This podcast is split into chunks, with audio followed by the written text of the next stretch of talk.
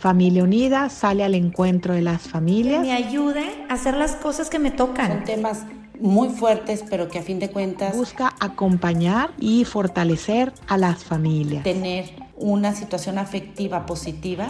Y así Familia Unida se acerca a las diferentes etapas de la vida.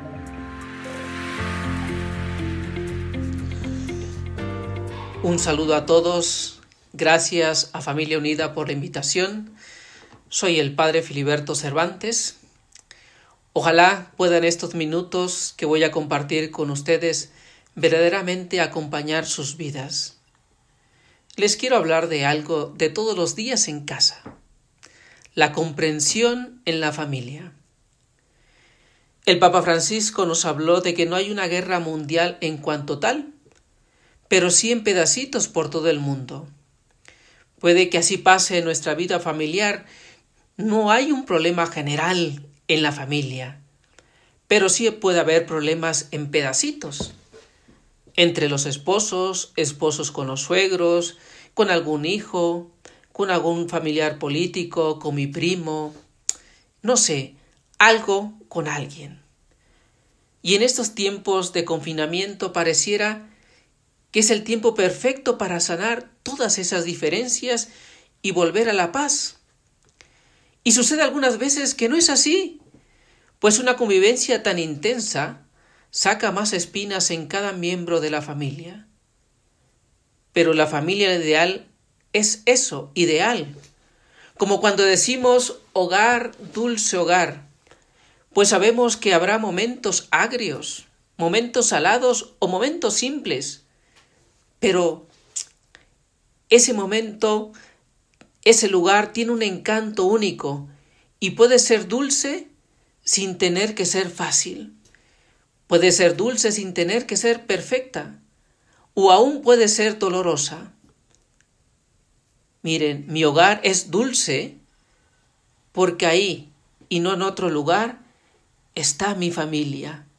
Y para ello es necesario vivir la comprensión entre sus miembros. En estos meses de mayor convivencia me imagino las veces que ha aparecido la tensión en casa, hasta por discusiones de saber cuál es el mejor jabón para comprar. Y como no llegamos a ningún acuerdo, nos convertimos en un Eisenberg en témpanos de hielo, gente aislada, que está ahí, apartada. Es curioso pues no sucede lo mismo en el lugar de trabajo. En un día donde el gerente me llama la atención, que me exige o me baja en el suelo por el sueldo por un error. Pero ahí me quedo sonriendo, cumpliendo con el horario, pero dentro de mí ya quiero llegar a casa a desahogarme. Y sin saber que también ahí hay personas que me esperan para desahogarse con uno y comienza la guerra de la no comprensión. Nos llama la atención las oraciones de los hijos que nos, nos ponen a veces a reflexionar, pues les salen de una manera espontánea del corazón. Escuché una vez o he leído algunas veces también que un niño reza así Señor, haz que mi papá y mi mamá sean en casa como se portan en la iglesia. Parece simpático, pero hay que pedirlo, y los niños lo hacen por nosotros los mayores. Bien, en la vida hay principios atemporales que nos ayudan en todo momento. Por eso no vale eso que nos viene a veces en la cabeza si lo hubiera sabido cuando era recién casado o cuando mis hijos eran pequeños. No, aún estás casado o tus hijos viven. Estos principios deberían ponerse como anteojos en todo momento para tomar en serio el saber comprender. Les ofrezco estos dos puntos que espero lleguen a su corazón, a su mente. Miren, el primero es aceptar con paz lo que acepté sin conocer. Yo no te lo pregunté, tú no me lo preguntaste, sin embargo me creaste. Y así todos pertenecemos, hemos pertenecido o vamos a pertenecer a una familia y sabemos su importancia. Porque es ahí, en la familia, donde aprendemos todo. Nuestros primeros pasos físicos, emocionales o espirituales. Así, eso de aceptar lo viven los esposos, cuando aceptaron esa mano donde colocaron el anillo, bien cuidada o esa mano ruda. Y acepté lo que guardaba ese empuño sin verlo, sus cambios emocionales, su familia, los hijos que llegarían, aceptando el carácter de cada uno cuando crecieran. El que alguna vez me quedara sin trabajo o se quedaran sin trabajo o cambiarnos de casa por dificultades económicas, etcétera, etcétera. Y sobre todo, que nadie pensaría igual que yo. Aceptar cada miembro de la familia que tengo y también sus espinas, o que saldrán con el paso del tiempo. Por ello, debo cuidar que no, que no lastimen o separen a la familia, y eso me corresponde mucho a mí, pues sucede como la casa, que el uso la desgasta, y eso pasa también en la vida de cada uno de sus miembros. Esta aceptación me debe de llenar de paz, que no quita que no vaya a tener momentos de tensión en discusiones que son necesarias de vez en cuando, pero las acepto y estaré preparado o preparada para superarlas, para seguir con mi hogar, dulce hogar. ¿Cómo? Creo que debemos enfrentar esto no teniendo temor en esperar los momentos de tensión pues así lo único que estoy haciendo es preparar para que sucedan. Es ley de vida, yo creo que ustedes tienen experiencia de ellos, no falla. Por ello debemos vivir mirando lo mejor del otro y dando lo mejor de mí. Después, tenemos que ser unos desmemoriados, es decir, aprender a olvidar.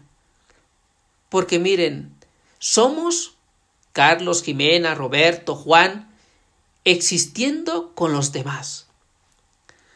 Pues tratar de diseñar la propia vida de espaldas a los otros sería un suicidio. No puedo esconderme.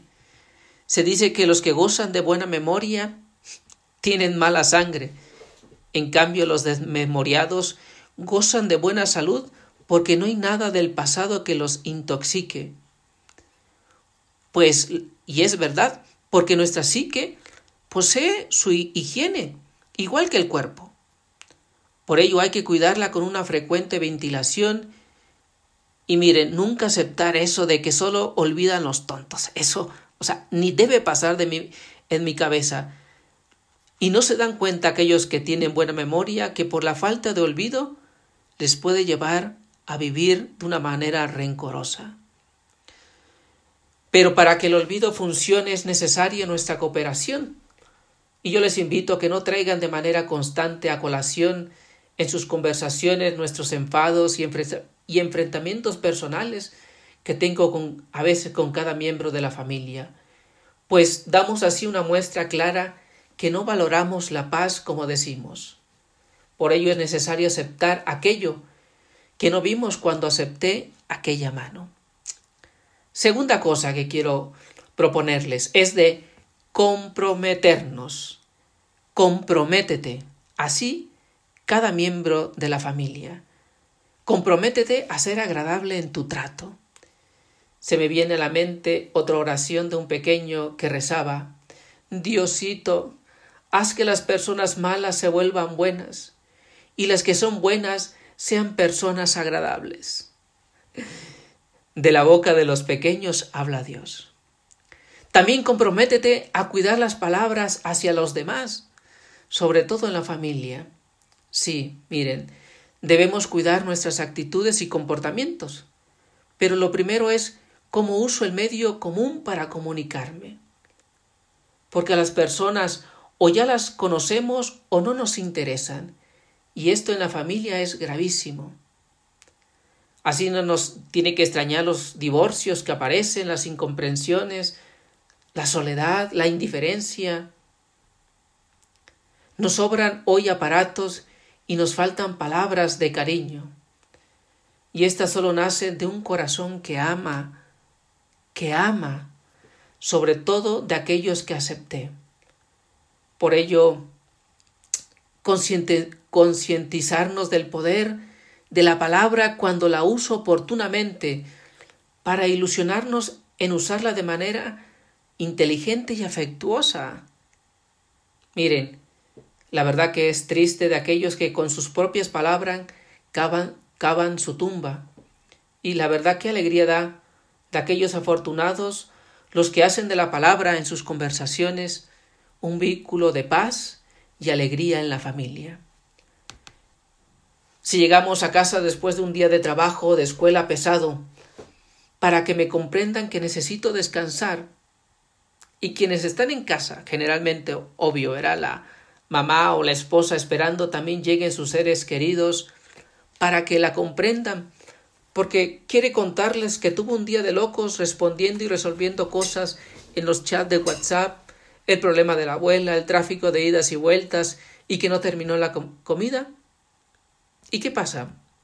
Que no hay acuerdo y es aquí donde debo cuidar las palabras que usaré y que tengo que tener cabeza fría, que tengo que controlar mis emociones que también van en las palabras. Miren, se dice que entre la cabeza y el corazón están las palabras, tratando de entender a estas dos partes para darlos a conocer. Porque si ésta no reproduce lo que, lo que realmente pensamos y sentimos, para hacer el bien haremos mucho daño. Y es así. Lo que el guante es a la mano es la palabra a nuestra inteligencia y al corazón. O se ajusta o no sirve. Cuidar, cuidar nuestras palabras, porque son como un puente que nos une a los demás y sobre todo para expresar lo mucho que agradezco que estén a mi lado los que me aman y claro, recibir consuelo a través de sus palabras. También les invito a que te comprometas a sonreír, pues es una forma de agradecer la presencia del otro. A veces, por echarle mucha crema a los tacos, nuestras palabras pueden derivar en una cursilería, pero en cambio una sonrisa sincera difícilmente llegará a aquello. Por eso sonreír es un acierto en el momento del encuentro, sobre todo al llegar a casa. Miren, esta actitud no debe ser consecuencia de que cuando vengo en el camino vengo haciendo una estrategia para que me traten bien, sino que, sino que tiene que ser el convencimiento de que ellos se merecen lo mejor de mí. Miren, unos ojos alegres, acompañados por una mirada sincera, levantan el ánimo del que, del que los contempla. De esto todos tenemos, yo lo sé, experiencia. Sonreír con la mirada, sonreír con los labios, debería ser nuestra forma habitual de presentarnos a los demás y sobre todo en la familia.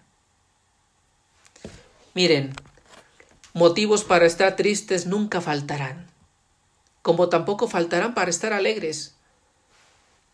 Además, y lo tienen que notar ustedes también, que la excesiva seriedad nos da un aspecto ridículo, para, por, por darnos demasiada importancia a nosotros mismos.